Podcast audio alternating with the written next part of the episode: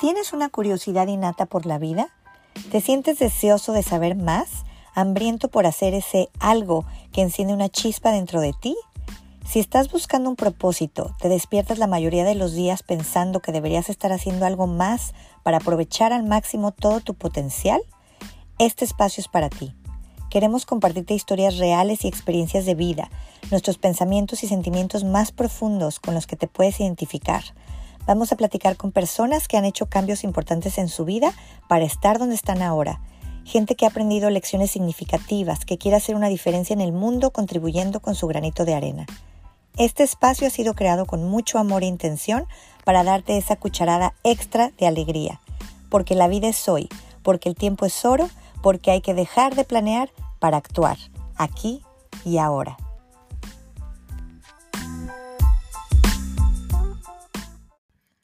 ¿Sabes cuál es tu telos? Te comparto la clave para que hagas de este 2022 un año fenomenal.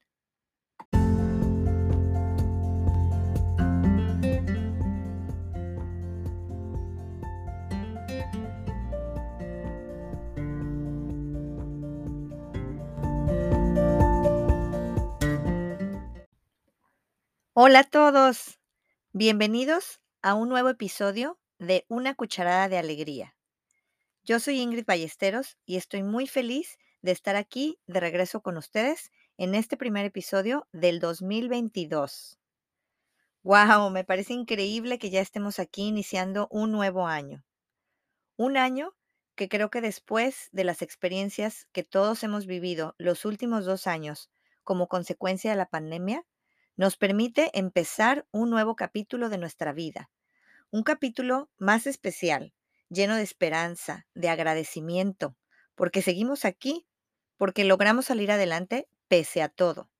Y además, ahora estamos mucho más conscientes de que no nos queda más que vivir el presente, porque lo demás está totalmente fuera de nuestro control. Eso ya nos quedó claro. Y yo espero de todo corazón que este inicio de año así sea, para todos ustedes, para todos nosotros, y que hayan recargado energías y disfrutado con sus seres queridos durante la Navidad y el fin de año. Yo vengo bien cargada de pila, después de una buena dosis de amor a la mexicana, porque fui de las personas afortunadas que pude viajar para ir a visitar a mi familia en México después de dos largos años que teníamos sin viajar. Fuimos mi esposo, mis hijos y yo. Y aunque apenas fueron dos semanitas, las aprovechamos al máximo. Claro, con el estrés respectivo que conlleva viajar en estos tiempos y bueno, sobre todo con dos niños y con los procesos que hay que llevar a cabo para poderse subir a un avión y en los aeropuertos y todo ese show que los que han viajado en estos tiempos saben a qué me refiero. Pero al final Afortunadamente todo salió bien y disfrutamos de estar con la familia, de saludar a algunos amigos, aunque no nos alcanzó el tiempo para ver a todas las personas que hubiéramos querido abrazar, pero se hizo lo que se pudo y por supuesto nos hartamos de comida deliciosa, mexicana y no mexicana, pero todos los antojitos que teníamos pendientes los cumplimos. Y ahora estamos aquí de regreso, en casita, en nuestra rutina con toda la actitud para acoger este nuevo año.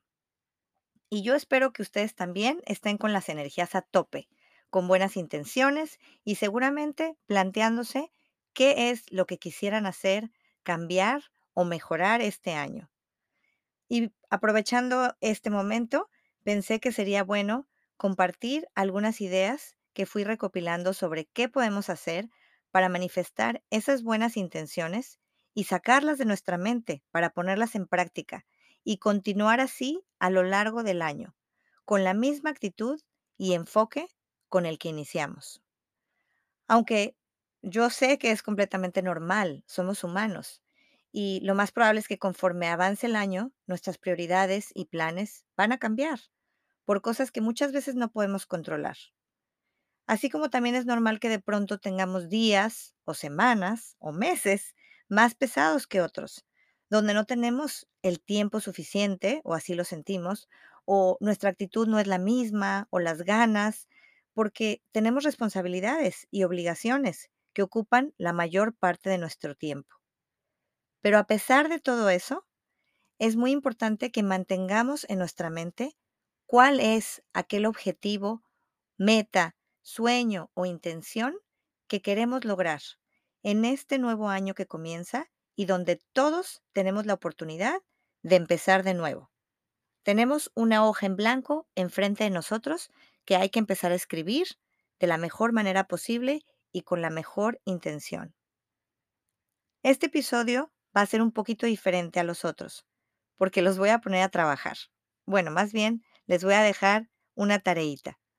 Nada complicado, al contrario, creo que les va a gustar y lo más importante, sé que les va a servir como guía a lo largo del año.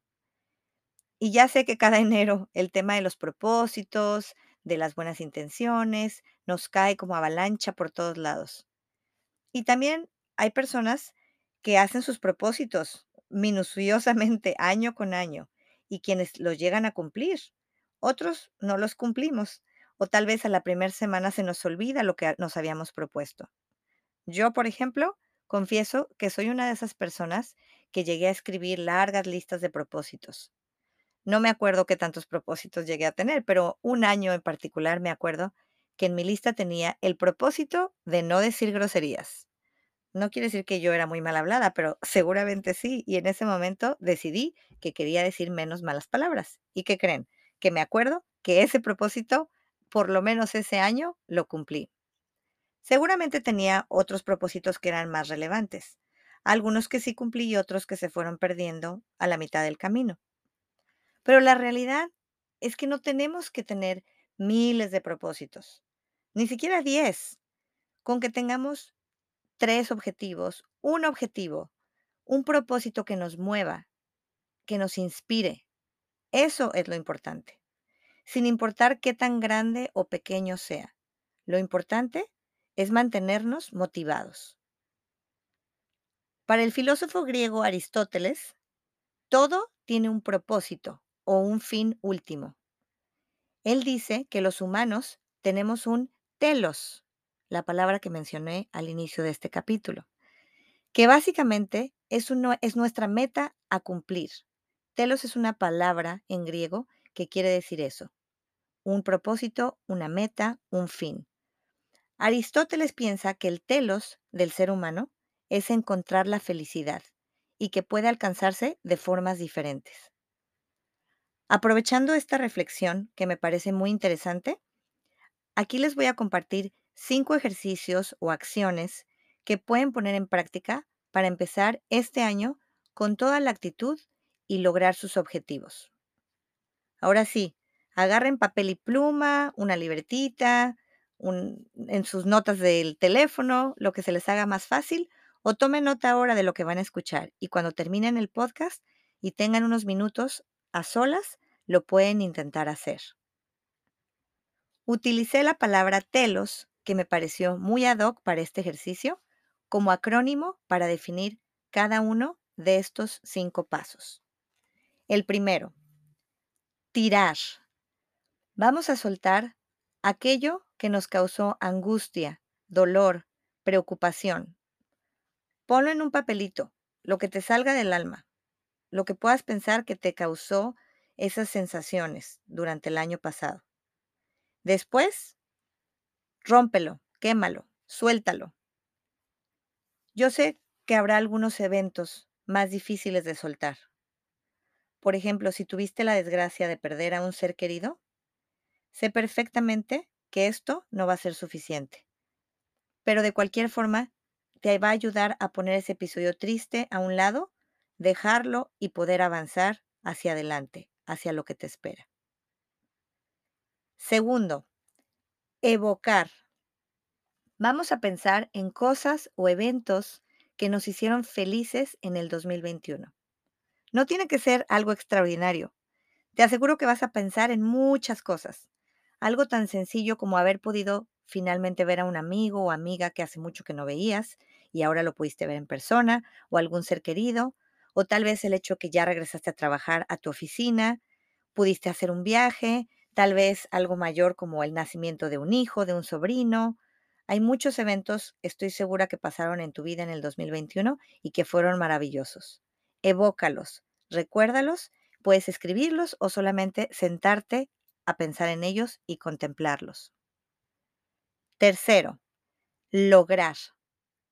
Vamos a escoger tres cosas, simplemente tres cosas que queremos lograr, cambiar o hacer este año.